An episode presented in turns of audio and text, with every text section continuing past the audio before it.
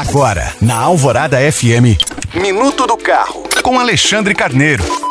A Renault já havia confirmado investimentos em produtos inéditos para o Brasil, entre os quais o Cardian, sobre o qual eu já comentei aqui. Ele será o primeiro desses novos modelos e tem lançamento marcado para o próximo mês de março. Porém, nessa semana, a multinacional anunciou que aumentará os recursos financeiros destinados ao país. A marca francesa investirá mais 2 bilhões de reais na fábrica de São José dos Pinhais, no Paraná, para produzir um SUV que ainda está em fase inicial de desenvolvimento. De acordo com a Renault, esse veículo terá porte médio para concorrer com Jeep Compass e Toyota Corolla Cross e será equipado com um sistema híbrido de propulsão. O novo SUV da Renault será revelado no segundo semestre de 2024, mas o lançamento comercial não deverá ocorrer antes de 2025. Por fim, a multinacional também vai produzir no Paraná o motor 1.3 Turboflex que já equipa as versões top de linha do Duster e da Oroch,